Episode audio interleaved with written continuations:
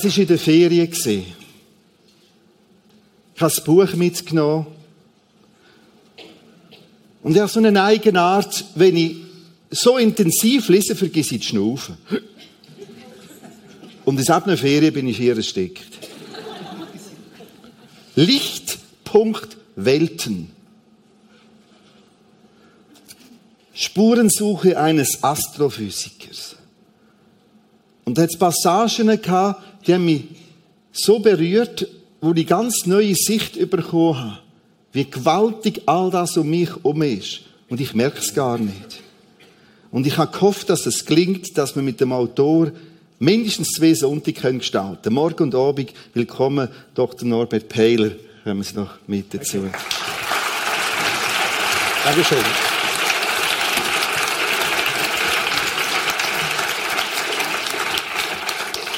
Das ist so ein erstes Bild. Wenn Sie das sehen, erstens, was ist das? Zweitens, bewegt Sie das noch? Zunächst ist es ganz banal der Helixnebel.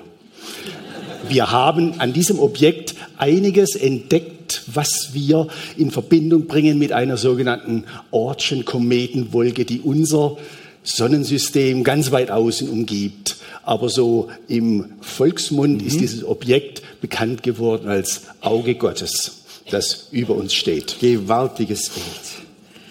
Das ist ein kleiner Ausschnitt, wir werden noch viel mehr sehen heute und besonders am nächsten Sonntag von Schönheit. Jetzt eine andere äh, Sache ist die Dim- Dimension. Wir schauen das nächste Bild an. Wenn ich das richtig verstanden habe, ist das die Milchstraße. Das ist ein Beispiel, wie unsere Milchstraße aussehen könnte. Ich meine, die Dimensionen sind so gewaltig, dass wir nie eine Außenansicht unserer Galaxie haben werden, sondern aus dem Band, das ich auch gestern Abend über Rapperswiler Himmel gesehen habe, über das Band der Milchstraße, können wir rückschließen, dass unsere Milchstraße äh, etwa so aussieht, nämlich eine Spiralgalaxie ist. Und man muss sich schon vorstellen, das ist ein gewisses Kunststück der Astrophysiker. Es ist ja so, als würden Sie die Zeitung von der Kante her lesen und müssten dann auf den Inhalt schließen. Aber wir sind ziemlich sicher, dass Also wir Bewohner, dann sind Sie auch noch Künstler. äh, ein Astrophysiker gibt viele Berufssparten ab, Sie haben recht. Also da ist dieses blaue Feld, unser Zuhause, der Planet Erde, was dort als kleiner roter Punkt ist, das ist nicht nur die Erde, das ist auch Sonne, Erde und die näheren Planeten. In diesem Maßstab ist die Erde nicht sichtbar darstellbar. Aber wir können unser Planetensystem lokalisieren. Und dort sind wir etwa auf 30.000 Lichtjahren Abstand vom Zentrum äh, bewegen wir uns mit unserer Sonne. Und 30.000 Lichtjahre sind, äh, bevor Sie mich fragen, 30.000 Sonne-Erde-Abstände. Und wir bewegen uns auf dieser Distanz um das Zentrum unserer Galaxie. Und wir tun das in dem Moment, mit 800.000 Kilometer pro Stunde. Eigentlich hätten sie Anschnallpflicht verordnen müssen.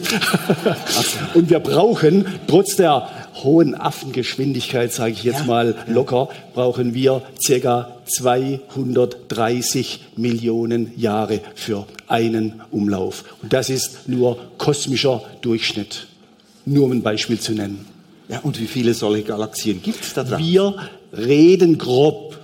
Ich meine, äh, die Frage, weißt du, wie viele Sternlein stehen, können wir nicht so genau beantworten, aber wir haben heute ein besseres Gefühl als Ja. der Liederdichter damals und wir gehen davon aus, dass in einer typischen Galaxie etwa 100 bis 300 Milliarden Sonnen vorkommen und wir haben ebenso viele Galaxien im sichtbaren Kosmos zu erwarten, nämlich 100 bis 300 Milliarden Galaxien. Und eine Galaxie sehen wir hier und dann gibt es so viele mehr. Es gibt dann Galaxienhaufen, Galaxien-Superhaufen und letztlich reden wir über das ganze Universum und da sprechen wir von äh, 100 bis 300 Milliarden Galaxien. Wahnsinn.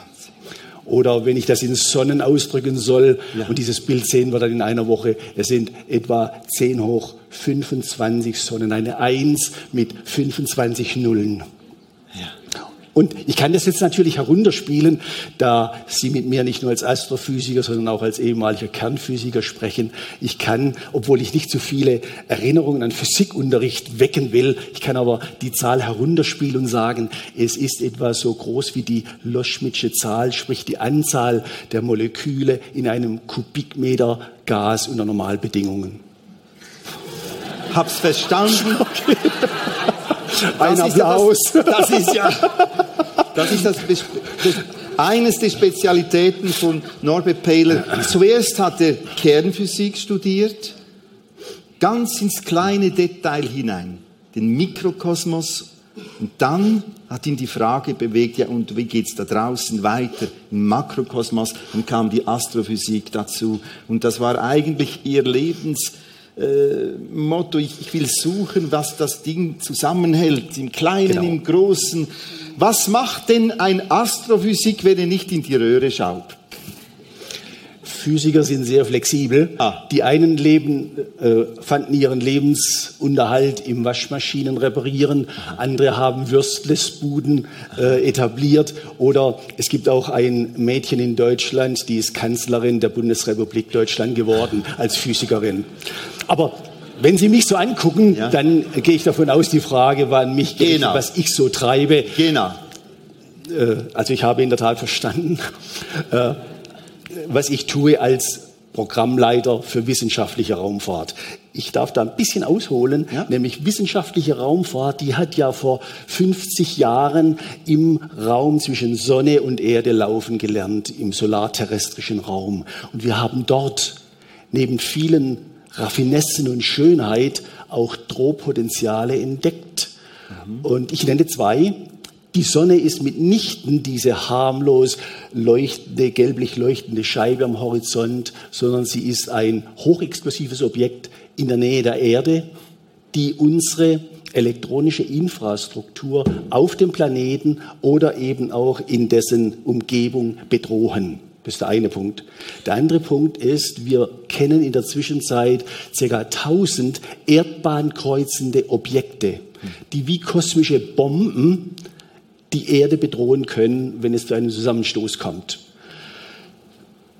Äh, Von Objekten, die etwa 30 bis 50 Meter groß sind, äh, sagen unsere Wahrscheinlichkeitsrechnungen, dass wir alle 100 Jahre getroffen werden.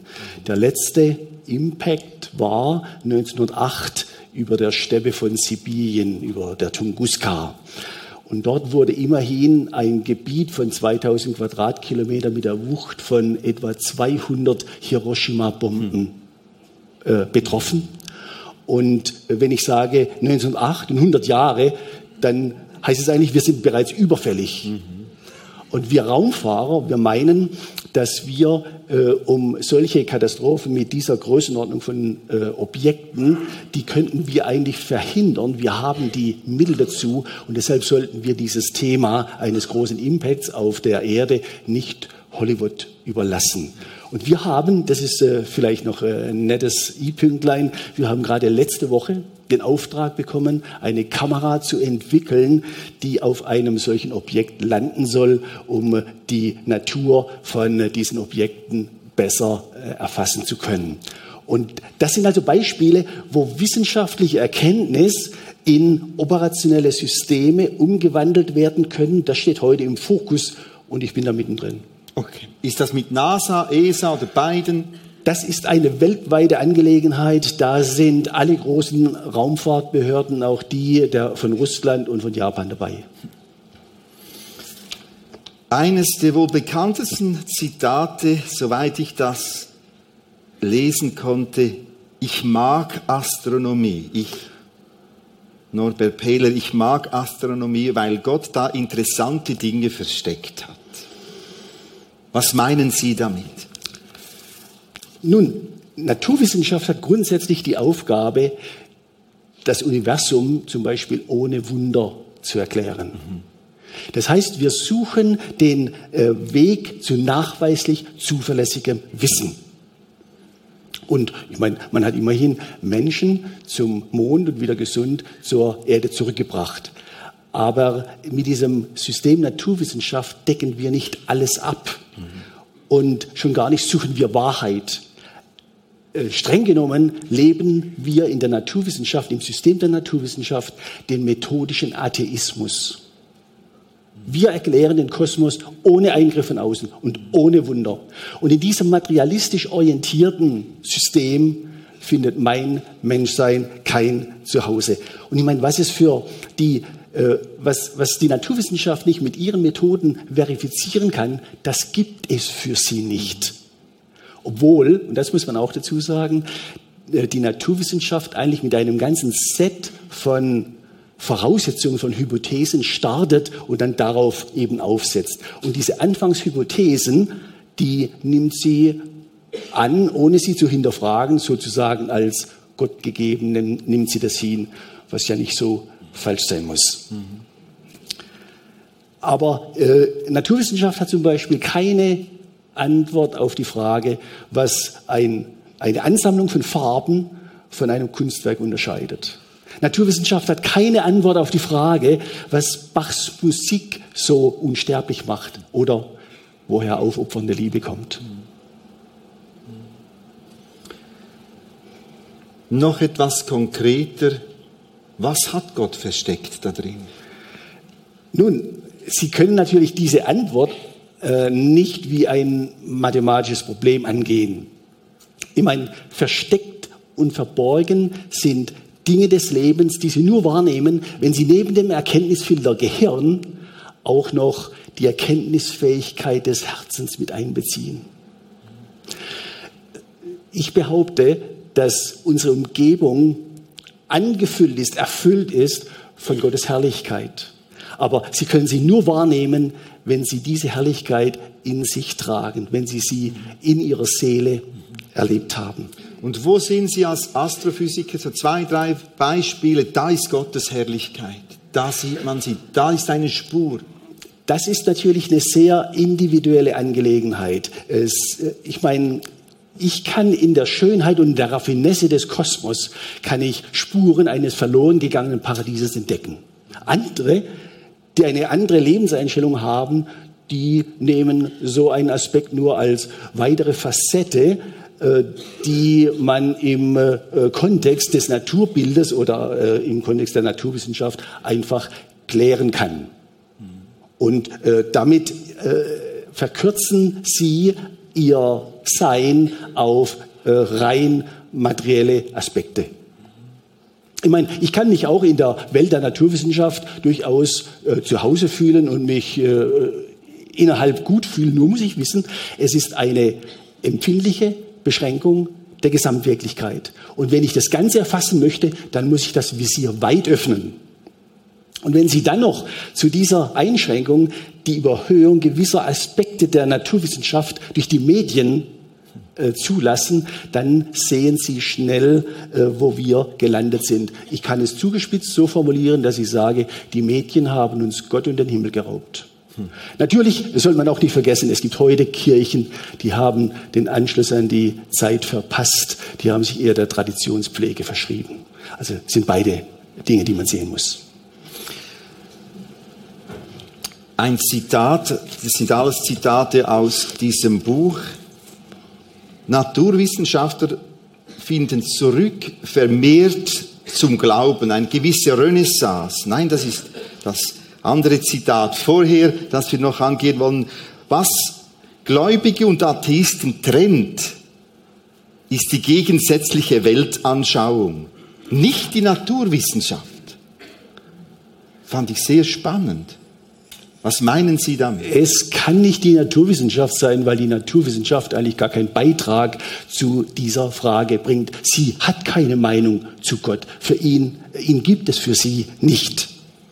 Und äh, deshalb äh, sehe ich das mehr so, wir haben zwei Fenster, mhm.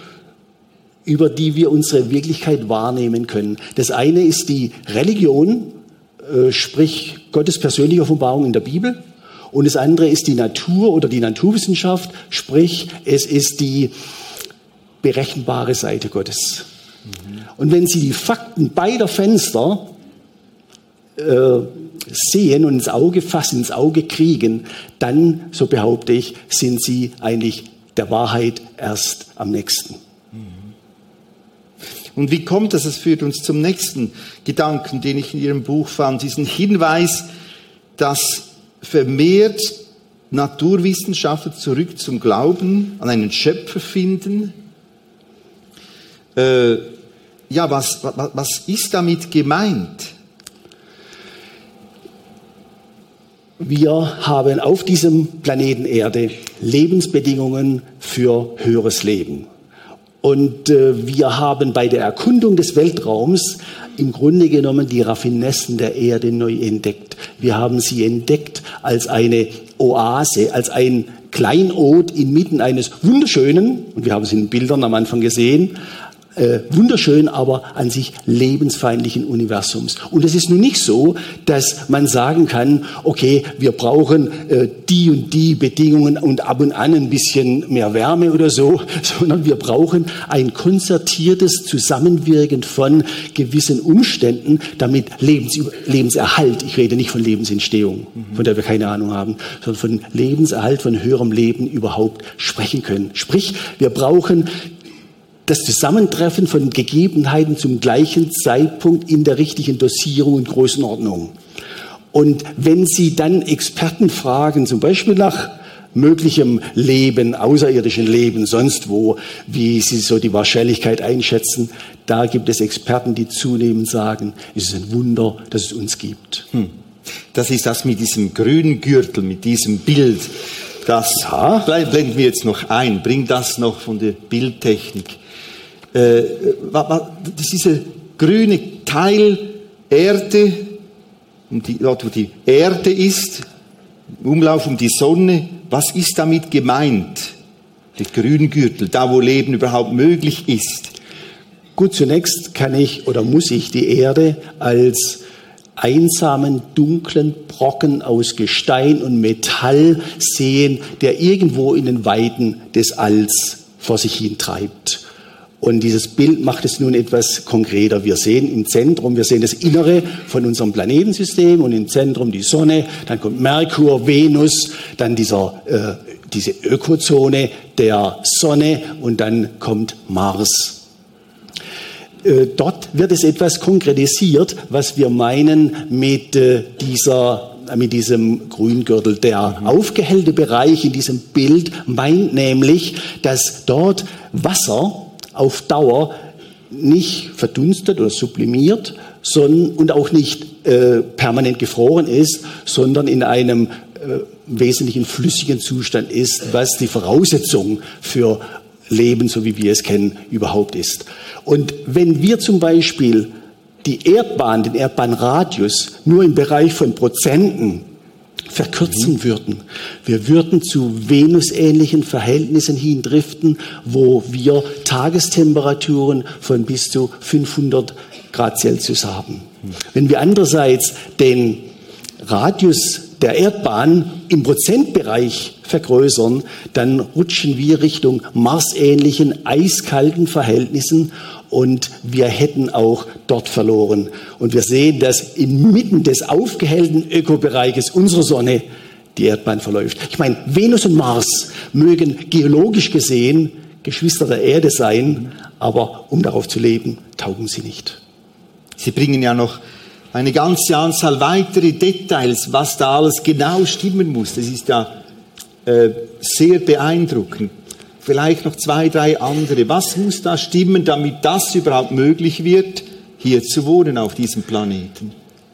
Gut, es wird natürlich ein äh, wichtiges Thema in einer Woche sein, aber ich glaube, das ist im nächsten Bild dargestellt mit der Temperaturskala unserer. Ist da nicht.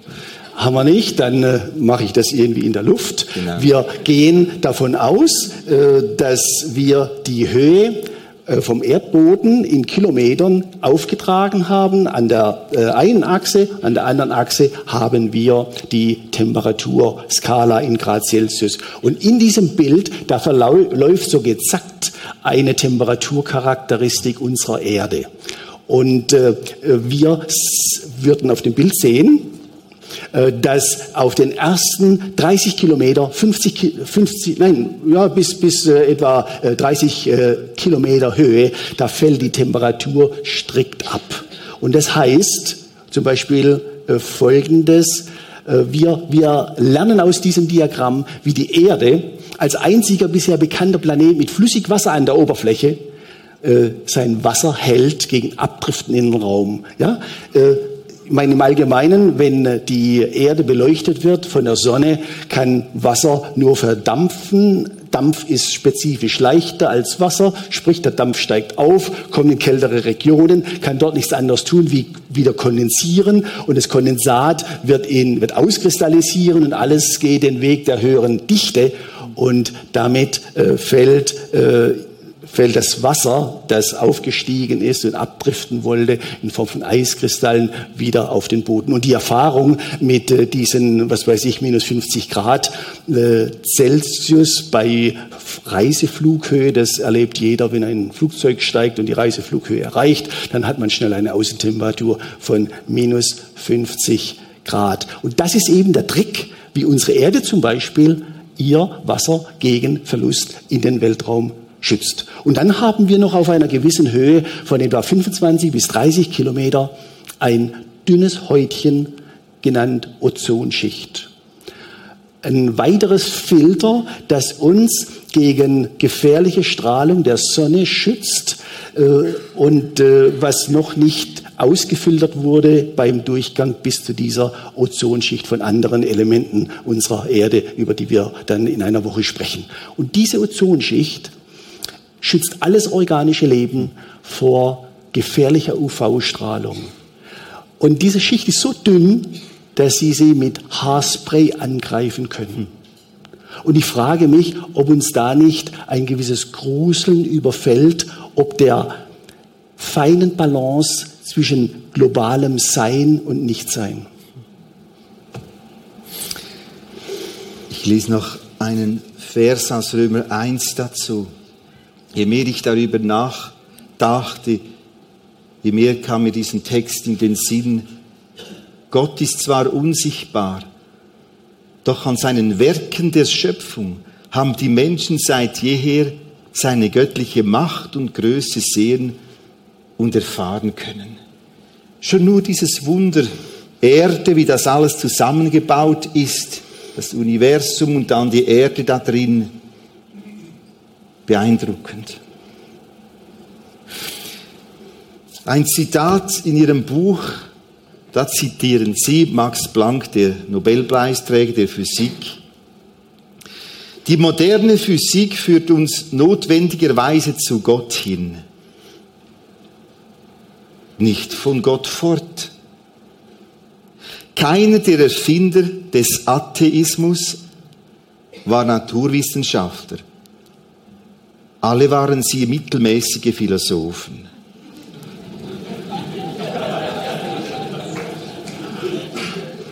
Das ist ein Applaus für Max Planck. Ja, Genau.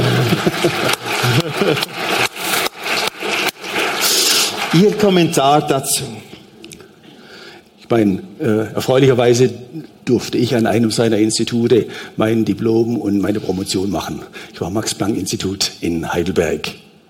Ja gut, auch an der Stelle, wer wird schon Max Planck widersprechen? Natürlich hat er recht äh, und es steht einem einem Kritiker, äh, jeweils einem Kritiker der Naturwissenschaft oder einem Naturphilosophen wirklich gut an, wenn er sich vorher mit der Natur beschäftigt hat. Das macht ihn authentisch. Und ich meine, wenn wir jetzt nicht total abgebrüht sind und abgestumpft gegenüber irgendwelchen Wundern, dann glaube ich, verstehen wir den Satz, den ich jetzt äh, sage, wer Gott nicht in jeder Blume sieht, wird ihn nie finden. Hm. Also wenn Sie so durch die Natur gehen, dann erleben Sie das so. Gut, äh, mit der Voraussetzung, als ich es in mir trage. Das war natürlich ein gewisser Prozess, aber das äh, gibt, diesen Prozess gibt es nicht nur exklusiv für mich, sondern das ist ein Sonderangebot Gottes für jeden. Einer der Höhepunkte für mich in diesem Buch war ihr Versuch, die Existenz des Jenseits etwas verständlicher zu machen. Okay. Äh, Sie haben eine Grafik mit dabei. Was meinen Sie damit? Wir versuchen das rüberzubringen. Ich meine, zunächst haben wir ja in der Genesis den Hinweis, ich muss gerade mal mein Dings da zurechtzupfen, äh, den Hinweis, dass Sterne sowohl Zeitgeber als auch Zeichengeber sind. Und deshalb gehe ich davon aus, dass wir auch etwas über geistliche Gleichnisse am Himmel erfahren. Ich bitte ums nächste Bild. Ich meine, die schwarzen Löcher sind ja erstaunlicherweise eine Erfindung der Science-Fiction-Literatur und äh, sind heute üblicher Zubehör zu jeder Galaxie geworden. Meine, schwarze Löcher sind wahrscheinlich nicht schwarz und sind auch gar keine Löcher, aber sie haben Eigenschaften, die einfach spannend sind. Nächstes Bild. Und da sehen wir, was ein schwarzes Loch, was wir uns darunter vorstellen können. Das ist, nein, bitte eins zurück. Das ist ein, ein Objekt, das 100 Millionen Sonnenmassen zusammengepfercht auf die Größe unseres Planetensystems meint. Und alles, was diesem Objekt zu nahe kommt, sei es nun Licht, sei es Materie oder Raum, verschwindet in seinem mächtigen Raumzeitstrudel wie in einem Badewannenabfluss. Hm. Nächstes Bild. Wir machen mit diesem Bild ein kleines Experiment. Wir sehen links dieses kleine Objekt mit den zwei Jets. Das heißt, das ist zwar ein kleines, aber sehr kompaktes Objekt, das ist unser schwarzes Loch. Und alle aufgesammelte Materie bringen äh, Drehimpuls mit und der wird abgeführt durch diese Jets nach Norden und Süden. Wir haben nebendran angedeutet, angeschnitten, so ein Stern, der wesentlich größer ist, aber äh, nicht so kompakt und es ist wie im richtigen Leben. Ein Objekt, das viel Masse hat, wird von dem, das weniger Masse hat, die auch noch klauen. Sprich, über die Materiebrücke zieht das schwarze Loch Material herüber und frisst sich so richtig rund und satt, bis alles Material in seiner äh, Umgebung eben äh, auf dem schwarzen Loch sich vereinigte. Okay, nun haben wir also dieses äh, nicht vorstellbar massive Objekt eines schwarzen Loches. Jetzt machen wir ein kleines Experiment. Nächstes Bild, nämlich ich komme, weiter bitte, ich komme mit einem Laserstrahl von links und äh, führe den Laserstrahl in einem gewissen Abstand an dem, Schwarz, an dem Zentrum des schwarzen Loches vorbei und wir sehen, dass ein Lichtstrahl, der für uns Irdische eigentlich das geradeste ist, was wir uns vorstellen können, dieser Lichtstrahl wird verbogen und in diesem Fall wird er um 180 Grad verbogen und ich sehe mich von hinten. Wir machen einen weiteren Schritt. Nächstes Bild. Dort äh, verringere ich nun den Abstand meines Laserstrahls vom Zentrum des schwarzen Loches so weit, dass mein Licht auf eine gebundene Bahn gezwungen wird. Und wir nennen diese Grenzgröße des Radius, nächstes Bild, Ereignishorizont. Und dieser Ereignishorizont, der Schwarzschildradius für Physiker unter uns, der sagt gerade, dass wir bis zu diesem Ereignishorizont überhaupt schauen können und Aussagen machen können. Aber alles, was innerhalb des Ereignishorizontes liegt, ist uns nicht zugänglich und zwar prinzipiell nicht zugänglich. Hat also nichts damit zu tun, dass wir nur unsere Technologien und Techniken verfeinern müssen, sondern wir haben hier, wir stoßen hier gegen eine Wand. Wir wissen nicht einmal, ob sich hinter dem Ereignishorizont die gleiche Physik und die gleiche Chemie verbirgt. Es ist nun für mich interessant, dass gerade in der Zeit der Entmythologisierung, wo äh, Wissenschaft versucht hat, den Glauben an die Bibel so etwas äh, äh aufzuhellen, indem man äh, Gegenbeweise antritt, dass gerade dort, wo man das jenseits der Bibel anfechten wollte und abschaffen wollte, dass man dort auf diesen Ereignishorizont gestoßen ist, den wir heute als Phasenübergang in eine andere Dimension begreifen.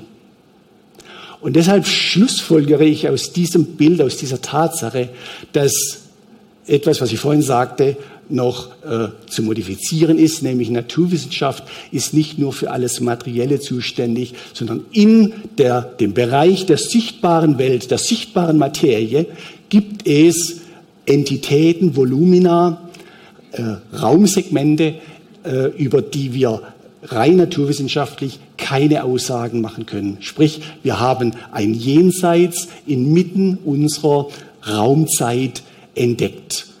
Ich werde dann noch an dieses Wort erinnert, dass Gott in einem Licht wohnt, wo niemand zukommt. Ich meine, es verlässt mir niemand den Saal. Norbert Peiler hätte behauptet, dass Gott in einem schwarzen Loch sitzt.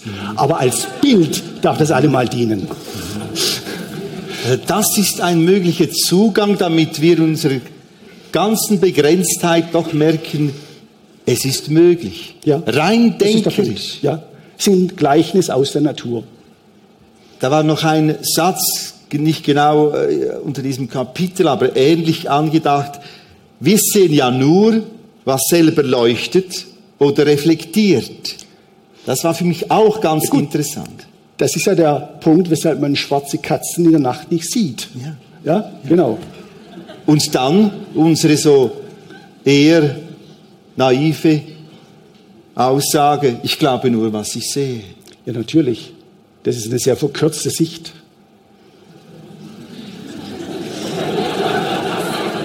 Okay. Von daher ist es für Sie möglich, als Wissenschaftler, als Kern- und Astrophysik-Studierter trotzdem an Gott zu glauben. Damit habe ich kein Problem. Im Gegenteil, ich finde es als eine große Bereicherung meines Lebens. Sehr spannend. Wir nehmen einen Psalm dazu, Psalm 40, Vers 6. Dieser Psalm bringen Sie am Schluss Ihres Buches, Herr mein Gott, du bist einzigartig. Du hast so viele Wunder getan, alles sorgfältig geplant. Wollte ich das schildern und beschreiben, niemals käme ich zu Ende. Also Sie können Bücher schreiben, wie Sie wollen, das hat kein Ende. Reden Sie auch so, sein Gebet, so persönlich mit Gott? Ich glaube, dass der Mensch sich nichts vergibt, wenn er äh, so auf Gott zugeht. Ich glaube, es ist eine große Würde, die dem Menschen hier zuwächst, mit der größten Autorität in der sichtbaren und unsichtbaren Welt so zu sprechen. wissen Sie, es bewegt mich immer wieder, wenn ich an das Beispiel denke, wie damals der Herr des Universums sein Obergewand ablegte, einen Schurz anzog und mit Wasserschüssel und Handtuch durch die Reihen ging, vor seine Jünger hinkniete und ihnen die Füße wusch. Der Herr des Universums, vor dem einmal aller Knie sich beugen werden, kniet vor seinen Jüngern. Hm. Und dann kommt Judas an die Reihe. Hm. Wir können lesen, wie wir wollen. Wir werden nirgendwo eine Stelle finden, dass er alle Füße seiner Jünger gewaschen hat, nur nicht die des Verräters. Und ich würde denken, was für ein bewegender Moment, als Christus vor seinem Verräter sich niederkniet und ihm die Füße wäscht. Da ist also einer, der nicht seine Autorität heraushängt, sondern der an mir den niedrigsten aller Dienste tut, bevor er sich selbst aus Liebe für mich opfert. Vielleicht einfach noch ein, zwei weitere Gedanken, weshalb Sie diesen Text im Buch so prägnant am Schluss platzierten. Was ist Ihr Anliegen? Was möchten Sie damit unterstreichen?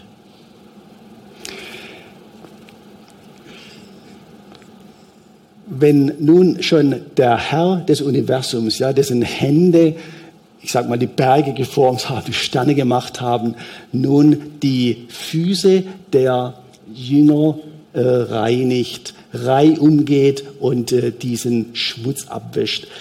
Ich meine, gerade in der Situation, die ich geschildert habe, hätte ja Jesus sich wirklich, und es hätte jeder verstanden, sich seinem bevorstehenden Leiden widmen können. Stattdessen hat er, glaube ich, den Reflex, alle Zweifel von den Herzen seiner Jünger auszuräumen, was die Größe seiner Liebe für sie einschränken könnte. Und so hat er, glaube ich, nicht nur den Schmutz von den Füßen der Jünger abgewaschen, sondern er hat auch alle Zweifel in Bezug auf die Größe seiner Liebe dort beseitigt. Und ich meine, unser Verhalten, das sollte ja Jesu Verhalten widerspiegeln. Und äh, er hat die Füße seiner Jünger gewaschen, während wir möglicherweise mehr Erfahrung haben im gegenseitigen Köpfewaschen. Sie schreiben dort auch noch in diesen letzten Seiten, ich habe mich auf Jesus eingelassen. Mhm. Was meinen Sie damit? Gut, wenn Sie das ansprechen, muss ich sagen, ich schäme mich ein bisschen, wenn ich darauf eingehe, denn ich war auf eine ganz andere Richtung gesetzt und gepolt. Ich bin zwar in einem frommen Elternhaus aufgewachsen, aber mir war die religiöse Dosis zu hoch. Meine Eltern mögen es gut gemeint haben, kein Zweifel. Aber die Dosis war absolut zu hoch und ich war auf Krawall gebürstet. Und die Frage, äh, war aber trotzdem, und das hat, mich, das hat mich nicht ganz losgelassen, wie stelle ich sicher, dass es den Gott, äh, vor dem ich auf der Flucht war, dass es an diesem Gedanken, dass es da, dass da wirklich nichts dran ist, dass es wirklich nur äh, ein Gehirnkonstrukt ist. Und da habe ich in meiner Not oder auch Provokation so gesprochen, also Gott, wenn es dich gibt, du kannst dich mir, mehr, mir ja zeigen. Ich bin da, was ich von dir partout nicht weiß. Und dann sind in meinem Leben Dinge passiert, die ich auf, als Reaktion auf diese Provokation gesehen habe. Zum Beispiel, wir hatten gerade den Führerschein gemacht damals und äh, da muss man natürlich auch Auto fahren, wenn man Auto fahren wollen, wenn man einen Führerschein gemacht hat. Und wir sind zum Schwarzen Meer gefahren. Kaum angekommen äh, habe ich buchstäblich Blut gespuckt und ich war halbseitig gelähmt. Ich war in einem liederlichen Zustand. Und in dieser Not haben wir zu dem unbekannten Gott geschrien. Er ist uns dann in Form eines ehemaligen Gastarbeiters äh, in Deutschland begegnet. Er verstand unsere Sprache, er erkannte äh, die Brisanz unserer Situation und hat uns, und wir haben ihn an einer roten Ampel in Warna am Goldstrand getroffen und er hat uns dann auf dem kürzesten Weg ins Krankenhaus begleitet. Dort angekommen bin ich auf 14 Tage Krankenhausaufenthalt vorbereitet worden. Wir wussten alle nicht, wie das gehen soll und äh, es war für uns eine hoffnungslose Situation. Aber ein Wunder geschah. Am Ende dieses Tages bin ich zwar mit einem langen Rezept, aber immerhin aus dem Krankenhaus als gesünder entlassen worden. Gesund heißt noch mit einer gewissen Nachbehandlung von meinem Rezept. Ich habe heute noch das Rezept aufbewahrt, sozusagen als Dokument einer Wende in meinem Leben, denn Gott hat mich eingeholt. Aber äh, es war noch sehr viel weitreichender, was wir dann in meiner kleinen Familie erlebt haben. Unser ältester Sohn, der war zehn Jahre alt, als er von einer bösen Krankheit erreicht wurde. Ja, er, der nie, ich glaube nicht mal einen Schnupfen hatte, der Kerl bis zu zehn Jahren. Und jetzt hatte er Krebs. Wir äh, Zunächst hat er auf nüchternen Magen erbrochen und die Ärzte, meine Frau hat etliche Ärzte konsultiert, die haben uns dann äh, uno Klimawechsel äh, empfohlen. Das haben wir kein Problem, wir gehen auf die Skifreizeit, äh, packen die Koffer und wir sitzen an diesem Morgen auf den Koffern und Danny kann seine Augen nicht mehr kontrollieren. Meine Frau ging schnell zur Augenärztin und die diagnostizierte Gehirntumor. Sprich, mit unserem Skigepäck sind wir als Notfall in die Uniklinik nach Freiburg gefahren an jenem Morgen. Und Danny wurde auf eine achtstündige Operation am offenen Schädel vorbereitet. Als äh, er dann zum OP ging oder gefahren wurde, konnte meine Frau noch zu ihm sagen, du Danny, wenn du wieder aufwachst, stehen wir in deinem Bett oder du bist beim, bei Gott. Ist das okay? Das ist okay.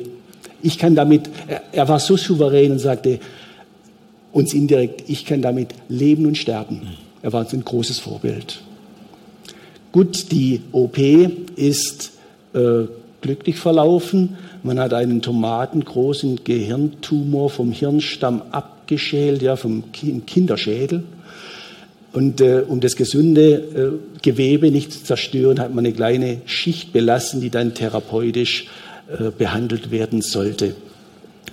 Und äh, im Zuge einer weiteren Untersuchung hat man festgestellt, dass Danny bereits Metastasen im Rückenmark hat. Mhm. Er war erneut Todeskandidat. In dieser verzweifelten Situation haben wir die Ärzte gebeten, die Finger von Danny zu lassen und haben Geschwister aus der Gemeinde zu uns gebeten für eine Salbung.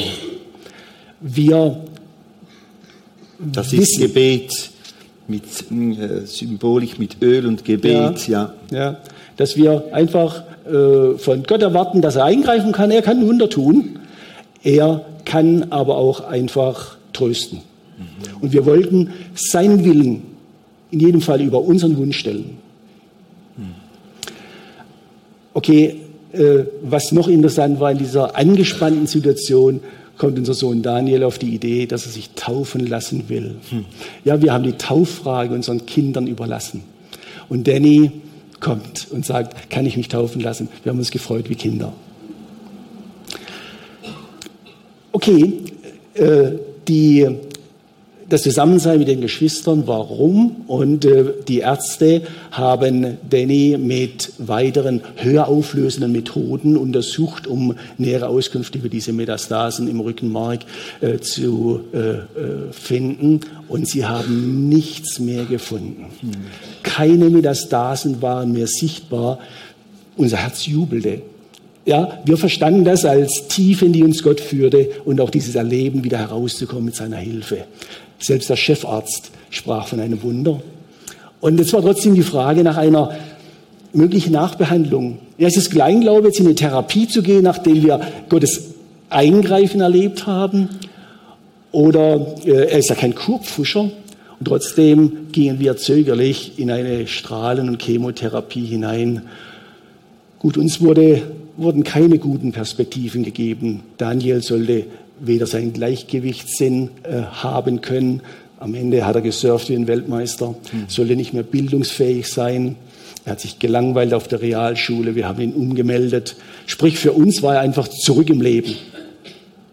Ein Jahr nach Ende der Therapie, da hat der, da den Kollege, der von Daniels Krankheit wusste, uns das Angebot gemacht, dass als Pilot einen Bodensee-Rundflug äh, Danny anbieten wollte als Geschenk.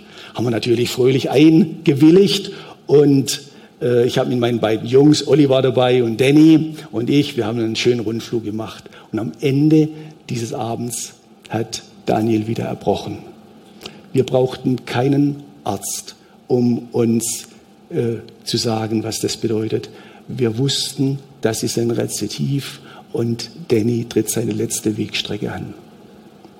Es war Wochen später, da habe hab ich Danny dabei entdeckt, wie er das Lied gesungen hat, Soon or very soon we are going to see the King. Und vier Wochen später war er nicht mehr unter den Lebenden. Ich habe da einige Fragen nach diesem, ich sag's mal etwas kratzbürstig, nach diesem Katz-Maus-Spiel. Mhm. Aber wenn ich zurückschaue, äh, bekenne ich gerne, und das sehe ich als ein gewisses Wunder trotz dieses Erlebens, äh, dass nicht die Wozu-Frage im Vordergrund stand, nein, nicht die Warum-Frage, sondern die Wozu-Frage. Und ich halte es auch für ein Wunder, dass unser Glaube uns in dieser Situation, in dieser Stunde der Versuchung getragen hat. In dieser Zeit, und manchmal kommen Dinge wirklich dicke, war es noch so, dass mein Vorgesetzter in einem Verkehrsunfall zu Tode kam, weil ein Besoffener ihn äh, angefahren hat. Wir hatten dann enge Kontakte mit seiner Frau aufgrund des gleichen Erlebnisses. Und sie ist dann nach dem zweiten Selbstmordversuch aus diesem Leben geschieden. Und ich muss es nochmal so sagen, wie, es, wie wir es empfunden haben, dass wir äh, selbst in dieser dunkelsten Stunde unseres Lebens den Glauben als tragfähiges Fundament gesehen haben, selbst am offenen Grab unseres erstgeborenen Sohnes. Ich werde sicher ein paar Fragen haben an Gott, wenn wir uns sehen, aber ich freue mich sehr darauf, und das haben wir auch Danny nachgerufen, wir werden uns wiedersehen. Ja, das ist eine Riesenspannung. Dieses gewaltige Universum, diese Dimensionen, diese Herrlichkeit da draußen. Hm? Und dann wieder dieses Hilflose. Es bewegt mich neu. Hm? Wie gehen Sie damit um? Im Grunde genommen haben wir das Wunder, auf das wir gehofft haben, nicht erlebt.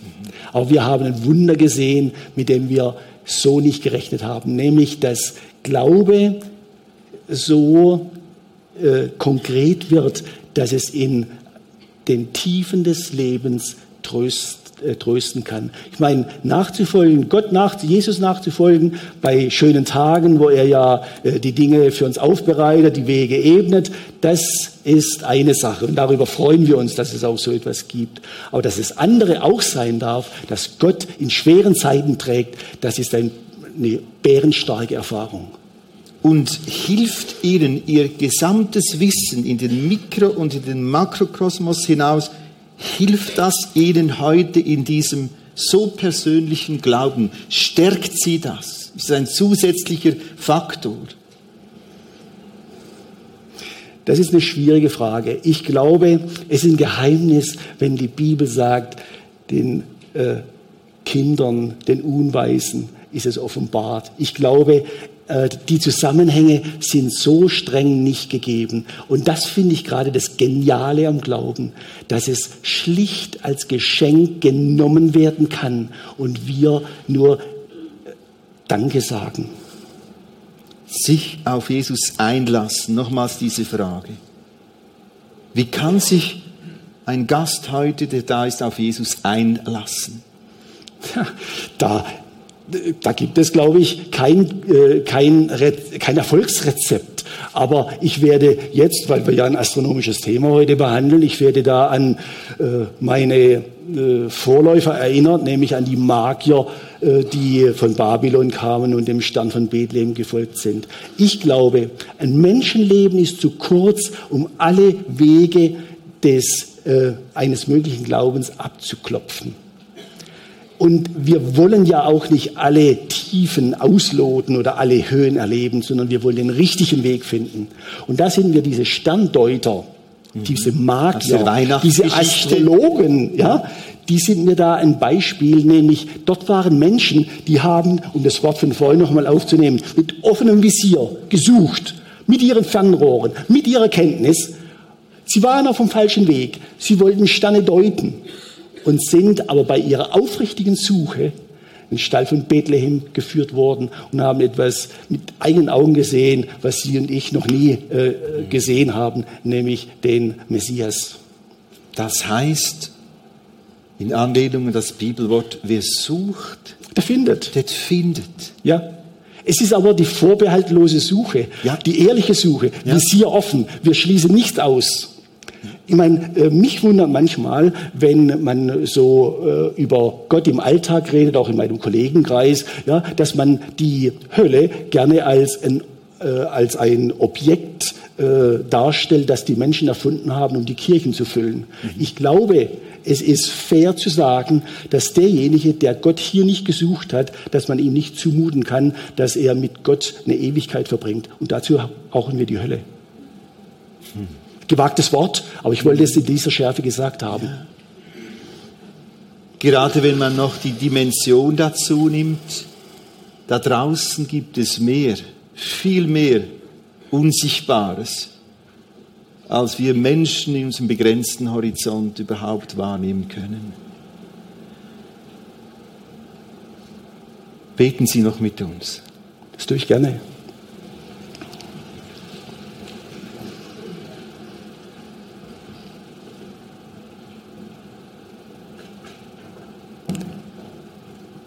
Vater im Himmel, wir wollen dir danken, wie du dich heruntergebeugt hast und bist als König der Welt selbst Opferlamm geworden.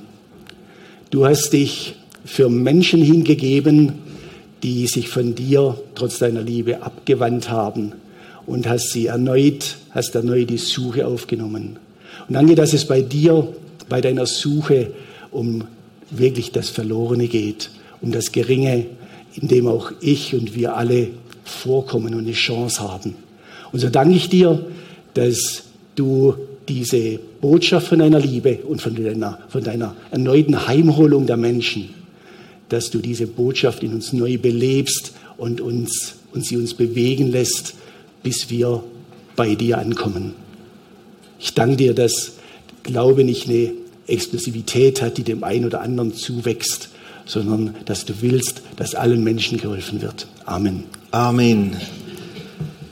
Vielen Dank. Wir haben Sie ein bisschen kennengelernt. Nächsten Sonntag dann im äh, direkt ohne Talk mit viel Bild unterstützenden äh, Gedanken. Wir freuen uns auf nächsten Sonntag. Okay. Ihnen vielen Dank. Ebenso, ja, danke.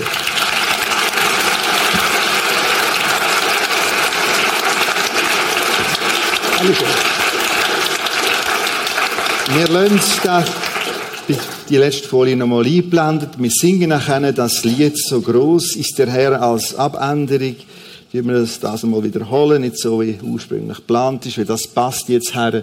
Ich will aber sagen, der Text, dieses Gebet, und stell dir vor, es wird heute dein Gebet. Ob du schon lang Christ bist, schon länger suchend bist oder erst ab heute suchend worden bist, weil du ein bisschen gemerkt hast, wow, da könnte ja etwas an mir vorbeigehen. Herr, heißt das Gebet, mein Gott. Und du darfst ihm so ansprechen, du darfst ihm einfach mein Gott sagen, mein Schöpfer. Herr, mein Gott. Du kannst es still für dich gerade so mitbeten. Herr, mein Gott, du bist einzigartig. Du hast so viele Wunder getan. Alles sorgfältig geplant.